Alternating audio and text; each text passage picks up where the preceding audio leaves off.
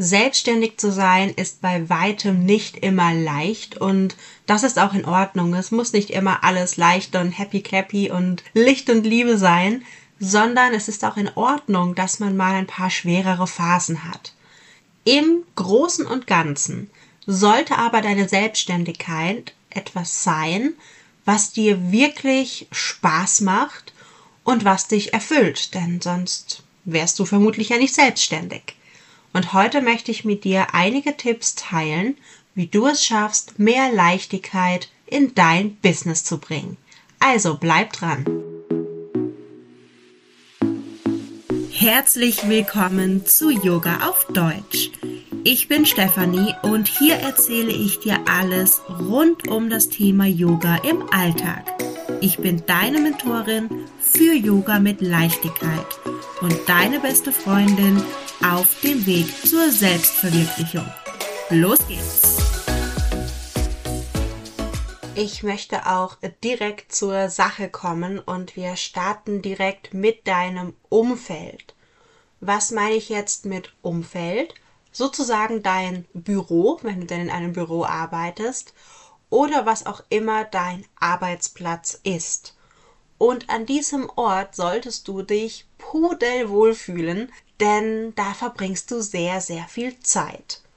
Also ähnlich wie bei der Wohnung und vielleicht bist du im Homeoffice und dein Arbeitsplatz ist deine Wohnung, sollten wir uns wohlfühlen, geborgen fühlen. Es sollte schön aussehen. Es darf natürlich auch bequem sein. Und gerade auch das Thema Bequemlichkeit finde ich ganz, ganz wichtig. Also zum Beispiel der Stuhl, auf dem du sitzt.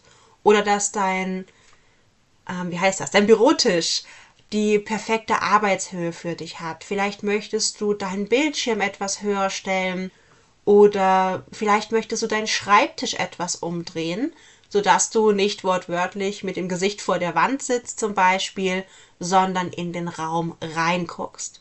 Also auch solche Dinge können schon etwas bewirken.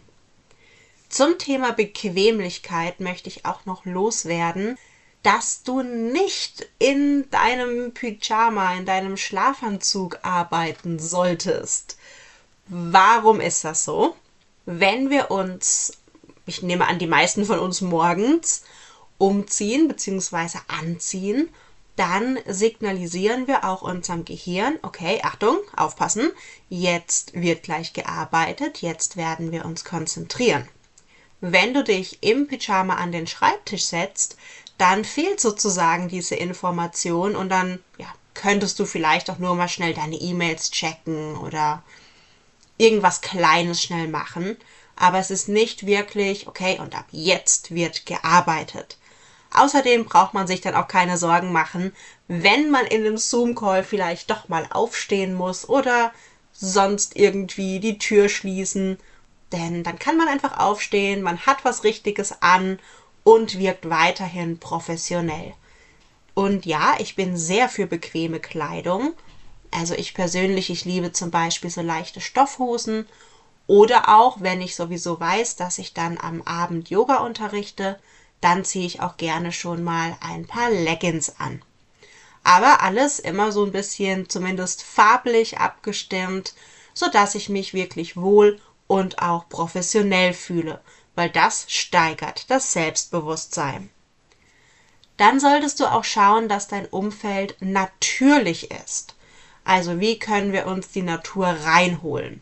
Wenn du jetzt nicht unbedingt die Möglichkeit hast, vor deinem Bürofenster Natur zu haben, dann hol dir doch die Natur rein. Das geht mit den typischen Zimmerpflanzen. Auch da gibt es Pflanzen, die sind besser und weniger gut geeignet. Aber generell schau doch einfach mal, was dir gefällt. Und dann auch nicht nur irgendwie so ein kleines trauriges Blümchen, sondern es dürfen auch große Pflanzen sein, die die Natur in dein Arbeitsumfeld bringen. Dann gehört natürlich auch zum Umfeld, mit welchen Menschen wir uns umgeben. Einerseits sind das die Menschen, mit denen du sowieso zusammen bist. Also wenn du im Homeoffice bist, dann schaut vielleicht mal dein Mann vorbei oder deine Kinder. vielleicht doch mal die Nachbarn, der Postbote. Okay, der Postbote ist jetzt vielleicht nicht so wichtig, aber die Menschen, mit denen du wirklich eng zusammen bist, die sollten natürlich dich unterstützen. So, jetzt fragst du dich vielleicht, okay, vielleicht ist dein Kind zwei, drei Jahre alt, wie soll mich das unterstützen? Ja, natürlich gibt es auch hier wiederum eine gewisse Verantwortung dann als Mutter zu sagen, okay, mein Kind ist eben noch sehr klein und weiß nicht, ja, vielleicht äh, passt dann mal jemand drauf auf, währenddessen du in irgendeinem Call bist. Oder du kannst es natürlich auch direkt kommunizieren, hey, mein Kind ist mit im Raum. Und dann finde ich zumindest, ist das vollkommen in Ordnung. Kommen wir aber zurück zu den Menschen ganz allgemein. Das eine ist natürlich dein Inner Circle, dein Umfeld, deine Familie. Das andere sind die Menschen, mit denen du zusammenarbeitest im Sinne von kooperierst. Also hier nicht deine Kunden und Kundinnen, sondern zum Beispiel Netzwerkpartner oder irgendwelche Kooperationen auf Instagram. Vielleicht führst du wie ich auch gerne Podcast-Interviews. Das sind also die Menschen, von denen ich jetzt spreche. Und da ist es natürlich auch ganz, ganz wichtig, dass du die irgendwie sympathisch findest. Weil, selbst wenn es nur eine kleine Podcast-Folge ist, du wirst ja mit den Leuten Zeit verbringen, du wirst dann vielleicht noch Zeit verbringen in der Nachbearbeitung. Und das macht einfach keinen Spaß, wenn die andere Person, ja, einem nicht so sympathisch ist. Ich finde aber, das ist auch in Ordnung. Dann kommuniziere das und erspare sowohl dir als auch der anderen Person diese Zeit. Dann gibt es natürlich ganz, ganz wichtig unsere Kunden und Kundinnen. Und auch diese solltest du dir gut aussuchen. Ich finde das immer so interessant. Ne? Wir sprechen von Erstgesprächen, von Kennenlerngesprächen. Und ich hatte eine ganze Zeit lang immer so den Gedanken, diese Gespräche sind, damit meine potenziellen Kundinnen mich kennenlernen. Mittlerweile sehe ich das ein bisschen anders. Weil wenn eine Person mein Angebot näher kennenlernen möchte oder mich auch näher kennenlernen möchte, dann ist ja schon mal gegeben, dass das, was ich unterrichte, lehre, coache, was auch immer, diese Person irgendwo abholt. Also das, das Thema ist ja schon mal gegeben. Ich muss jetzt nicht davon überzeugen oder so. Aber ich will doch die Person kennenlernen. Ich will doch wissen, wer ist das und warum hat die vielleicht das Problem oder die Herausforderung oder wie kann ich der Person helfen? Oder überhaupt die Frage, kann ich der Person helfen? Also ich finde, so ein Kennenlerngespräch dient viel mehr dir als Dienstleisterin zu schauen, ob das eine Person ist, mit der du zusammenarbeiten willst. Und auch hier wieder eine Entscheidung zu treffen. Ist das eine Person, die mir sympathisch ist? Und dann gibt es natürlich noch die Menschen, denen wir einfach so im Alltag begegnen. Und auch hier sollten wir erstens mal klare Grenzen setzen. Wenn du zum Beispiel gerade bei der Arbeit bist, du kannst dich ja zum Beispiel in einen Café setzen. Das ist ja ein Luxus, den wir Selbstständige oftmals haben, dass wir auch relativ ortsunabhängig arbeiten können. Dann arbeitest du auch und dann quatschst du jetzt halt vielleicht nicht mit dem Typen oder der Dame am Tisch gegenüber oder so. Keine Ahnung. Und das kann man ja auch nett kommunizieren. Aber dass du auch wirklich deine Arbeit ernst nimmst und das auch wieder hin nach außen zeigst. Das ist so ähnlich wie mit der Kleidung. Wie gehst du mit deiner Arbeit um? Und das ist auch schon ein ganz toller Trick. So kommen nämlich eigentlich gar nicht so Gedanken auf, so perfektionistische Gedanken wie, oh, habe ich heute genug gemacht oder müsste ich noch was machen? Weil du weißt, okay, ich habe von, ich erfinde jetzt mal was, von um 9 bis um 15 Uhr gearbeitet. Du hast alle deine To-Dos abgehakt also cool, mach Feierabend, setz dich in die Sonne, geh spazieren, treff dich mit deiner Freundin. Und dann kannst du auch im Café quatschen. Weil jetzt ist ja Feierabend. Also auch, dass wir als Selbstständige wirklich mit unserer Arbeitszeit so umgehen, als wäre es ein Angestelltenjob. Der Vorteil ist, dass wir uns das alles wirklich sehr, sehr schön gestalten können. Weil, ja, also, wer will denn schon angestellt sein? ich zumindest nicht. Vielleicht ist das für dich eine Option, aber für mich ist das so ein bisschen ein Albtraum. Aber gut, darum soll es überhaupt gar nicht gehen. Jetzt bin ich auch so ein bisschen weiter ähm, hier ausgeschweift, als ich das eigentlich wollte zum Thema Umfeld und Menschen. Aber die Dinge wollten einfach raus und wollten gesagt werden. Jetzt kommen wir aber wieder zurück. Was kannst du machen, um mehr Leichtigkeit in deiner Selbstständigkeit zu erleben?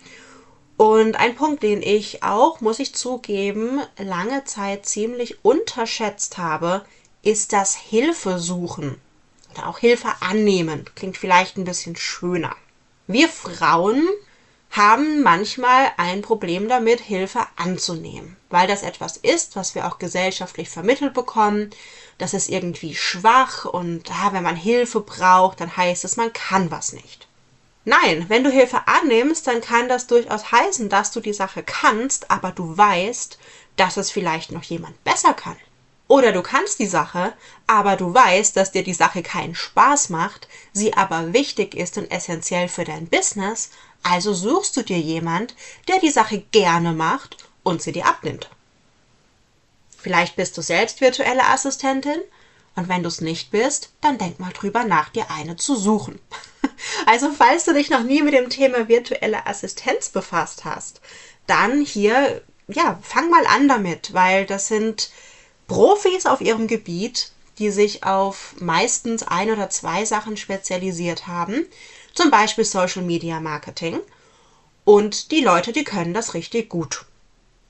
Ich persönlich bin auch absolut kein Fan davon, ein Marketing, Social Media, whatever Coaching nach dem anderen zu buchen, wenn das nicht dein Steckenpferd ist. Wenn das genau das ist, wo du sagst, hey, ja, das will ich machen und vielleicht bist du ja auch virtuelle, virtuelle Assistentin für Social Media. Ja, okay, dann macht das vielleicht Sinn. Musst du dann entscheiden, weiß ich nicht. Aber zum Beispiel für mich als Yogalehrerin und Mentorin macht das keinen Sinn. Ich muss nicht meine eigene Marketingfrau sein. Ich habe natürlich ein mittlerweile auch ziemlich großes Grundwissen und jetzt suche ich mir jemanden, der das natürlich noch viel besser kann als ich. Und das meine ich mit Hilfe annehmen. Du musst nicht alles selbst machen und du musst dir auch nicht einreden lassen, von wem auch immer, dass du alles selbst können musst. Mein Tipp ist, schau dir alles mal an, damit du ein Grundverständnis hast, damit du auch weißt, was die andere Person überhaupt tun soll oder vielleicht auch tut. Und dann lass das jemand machen, der das gut kann. Wenn das du bist, super. Wenn nicht, such dir Hilfe. Und da möchte ich natürlich auch nochmal betonen, ich bin jetzt nicht irgendwie komplett gegen Coachings. Es gibt mit Sicherheit Marketing-Coachings, die super taugen. Ich muss sagen, ich für meinen Teil hatte da eher sehr schlechte Erfahrungen. Ich bin eher so ein Typ Mensch, der in Coachings investiert, die auf Persönlichkeitsentwicklung abzielen. Aber das kannst du natürlich ganz anders sehen. Also auch hier auch natürlich Kurse, Angebote, Coachings machen je nach Person durchaus Sinn. Wenn du jetzt sagst, ja, so Persönlichkeitsentwicklung ist auch was, was mich persönlich reizt und ich möchte mehr Leichtigkeit in meinem Business, mehr Weiblichkeit vor allem und Zyklusorientierung, dann lass uns doch mal bei einem T-Date quatschen. Ich schicke dir den Link oder ich schreibe dir den Link hier in die Beschreibung und dann gebe ich dir auch gerne schon erste Impulse für dein zyklusorientiertes, feminines, selbstständiges Business. Ich freue mich sehr auf dich und hoffentlich auf ganz bald.